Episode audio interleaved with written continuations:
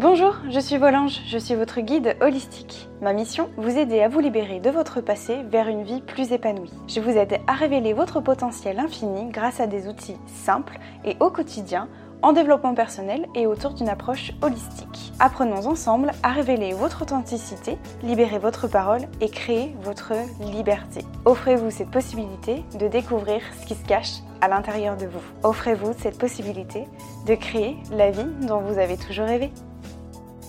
Bonjour à tous mes anges, j'espère que vous allez bien. Je suis ravie de vous retrouver pour ce nouvel épisode. Aujourd'hui, j'avais envie de vous traiter un sujet que j'ai jamais abordé jusque-là, je crois, ou un petit peu depuis ces derniers temps, mais pas vraiment. Pourquoi? Parce que je me sentais pas forcément légitime dans le sens où je l'avais pas vécu. Donc je pouvais pas vous transmettre quoi que ce soit. Et vous savez que en fait tout ce que je vous partage, eh bien c'est des choses que je vis. Du coup, j'avais envie de répondre à cette question-là aujourd'hui puisque du coup je le vis c'est comment vivre euh, une relation de couple épanoui. Euh, j'ai relevé trois points, trois grands points en fait que j'avais envie de vous partager. Évidemment, je pourrais pas tout vous partager parce que je pense que sinon le podcast pourrait durer une heure, tellement qu'il y a de choses à dire par rapport à ça. Mais si jamais c'est quelque chose qui vous intéresse ou qui vous parle, n'hésitez pas à me le dire dans la description du podcast ou même euh, sur, sur Instagram. N'hésitez pas à me rejoindre et à me dire voilà si c'est quelque chose que vous aimeriez que j'aborde un petit peu plus par rapport au couple, si ça peut vous intéresser. En tout cas, j'avais vraiment envie de répondre à cette question de comment vivre une relation de couple épanouie. Le premier point que j'avais envie de vous faire, euh,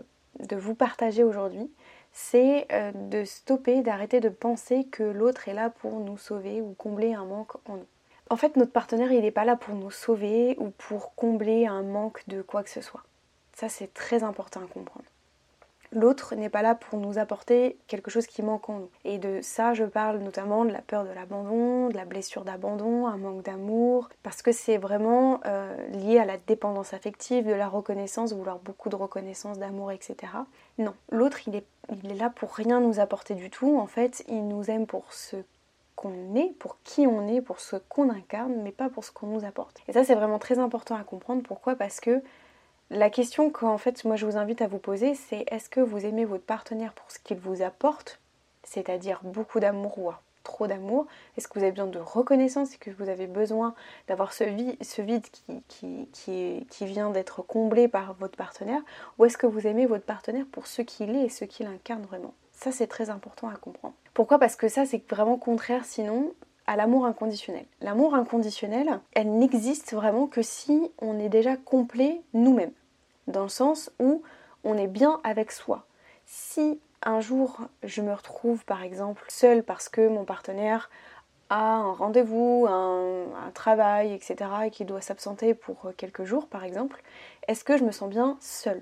Et ça c'est très important. Il faut être bien soi et complet avec soi-même et que notre partenaire n'est pas là pour venir combler en fait quelque chose ou un vide en nous. Ça, c'est vraiment très important. Et si dans ces cas-là, je me sens pas bien seule, c'est-à-dire que je vais vraiment me morfondre, je vais déprimer, etc., et je suis vraiment pas bien, c'est qu'on n'est pas bien avec nous-mêmes et qu'il faut d'abord apprendre à se donner de l'amour. Et ça, je vous invite à aller piocher dans les podcasts que j'ai déjà fait, puisque j'en ai déjà parlé par rapport à l'amour de soi notamment. Et ça, c'est vraiment très très très important. Pourquoi je vous dis ça en fait? Parce que j'ai remarqué que euh, parfois on a besoin d'être en couple. On a ce besoin d'être en couple parce que justement on ne supporte pas d'être seul et qu'on a besoin d'être en couple. Mais forcément, je vous ferai le, test, vous remarquerez.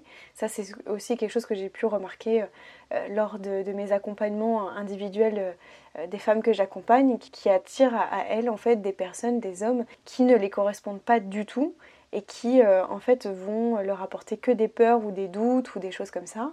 Et c'est par effet de la loi de l'attraction. Pourquoi? Parce qu'on attire ce à quoi on aspire. Et moi je crois beaucoup à ce truc-là parce que d'expérience aussi personnelle, ça m'est déjà beaucoup arrivé aussi. Donc est-ce que vous avez ce besoin d'être en couple? Parce que si c'est vraiment quelque chose, ah oui, il me faut absolument que je sois en couple parce que si je suis pas en couple, je suis pas bien. En fait, vous allez attirer à vous des personnes qui ne vont pas du tout vous correspondre. Et ça, c'est vraiment vrai de vrai, hein. vraiment, je vous assure. Il faut être bien d'abord avec soi avant euh, d'être avec quelqu'un. Personne va venir combler un manque en nous. Et la réciproque est vraie. C'est-à-dire que nous-mêmes, quand on est bien avec nous-mêmes, on ne va venir combler le vide de personne d'autre. On est le sauveur de personne. D'accord? Ça, c'est très important. C'est-à-dire que ça marche pour nous, mais la réciproque est vraie aussi. Pour moi, l'amour inconditionnel, c'est vraiment ça. C'est-à-dire qu'on est bien d'une part avec soi-même et avec l'autre, tout en sachant qu'en fait on va venir sauver personne et qu'on sera sauvé par personne. Et l'amour inconditionnel pour moi c'est vraiment de se porter l'un et l'autre ensemble dans la même direction et de s'élever ensemble. C'est vraiment ça. C'est-à-dire qu'on s'apporte l'un à l'autre quelque chose pour grandir et aller ensemble dans la même direction et là où on a envie d'aller. Ça c'était vraiment le premier point que je voulais vous partager, c'est que voilà, notre partenaire il est là pour combler euh, rien du tout et qu'il n'est pas là pour nous sauver et que la réciproque est vraie. Le deuxième point que je voulais vous partager avec vous, que j'ai remarqué par rapport à mon couple, pour être dans un couple épanoui pour moi, il ne devrait pas y avoir de sacrifice ou de contraintes. Vous savez, on dit souvent ah oui bah au début c'est super, c'est tout beau, tout rose, tout feu, tout flamme, etc. Et ensuite on observe qu'il y a une phase, alors ça ça s'observe, hein, c'est euh, qu'il y a des phases où on va être dans la confrontation, le conflit, etc. Et que là on se rend compte ah oui des petits défauts, des petits machins, des petites choses, des habitudes, on prend euh, les habitudes de l'un et de l'autre. Et aussi on observe que ah bah oui mais là faut que je fasse des sacrifices ou des contraintes. Alors pour moi non. pour moi non, il n'y a pas de sacrifice ni de contraintes. On a il n'y a, pas de, sacrifice et de contrainte. En fait, j'ai vraiment eu cette discussion-là avec mon chéri parce que on est vraiment euh, là-dessus sur la même longueur d'onde, si on peut dire ça comme ça. On estime qu'il n'y a ni de sacrifice ni de contrainte. Pourquoi? Parce que c'est simplement le fait d'exprimer ses besoins et ses envies. Voilà, tout simplement. Ce que l'on désire vraiment. Si j'estime que pour moi aujourd'hui, ce truc-là, par exemple, c'est un sacrifice ou une contrainte, alors je me dois chercher ou rechercher du coup quel est le besoin que je n'ai pas écouté et que j'ai envie de transmettre. Donc c'est un petit peu en lien avec le troisième point que je vais aborder juste après qui est en rapport avec la communication, mais c'est qu'il n'y a pas de sacrifice ou de contrainte. On, ne se plie pas à ce que voudrait l'autre, c'est-à-dire qu'on va écouter les besoins de chacun, les envies de chacun, et on essaye de trouver une entente entre tout ça. C'est pas je fais ça par dépit ou je ne fais pas ça par dépit parce que l'autre ne veut pas. Je vous donne un exemple, par exemple. Je vous donne un exemple par exemple. Oui, c'est vrai, c'est très, c'est très redondant. Je vous donne un exemple avec mon chéri. Une période d'hiver, en fait, on, sort un peu moins, par exemple, on va moins boire des verres, etc., pour des raisons euh, personnelles. Et en fait, lui, ça l'attriste beaucoup parce que euh, il souhaiterait que moi je puisse sortir, par exemple, sans lui et que je puisse profiter aussi euh, et, de ne pas, comment dire, dépendre entre guillemets de lui et que ça me fasse du mal ou que fasse un sacrifice ou que ce soit une contrainte pour moi parce que lui ne peut pas sortir par exemple. Ça c'est, voilà, je vais pas rentrer dans les détails mais parce que c'est personnel mais voilà, en fait l'hiver c'est un compliqué pour mon chéri et du coup il ne peut pas sortir à cause du froid etc. Donc du coup il se dit qu'il est une contrainte pour moi ou que c'est une contrainte pour moi, que du coup je ne peux pas faire ce que je veux ou sortir, etc. Et en fait, je lui ai dit, mais non, en fait, mon chéri, pas du tout, parce que euh, si c'était une contrainte ou un sacrifice, je te le dirais. Pourquoi? Parce que je, si vraiment je considérais que c'était une contrainte ou pas, je sortirais que si j'avais envie de sortir. Moi, là, mon besoin, c'est d'être avec toi.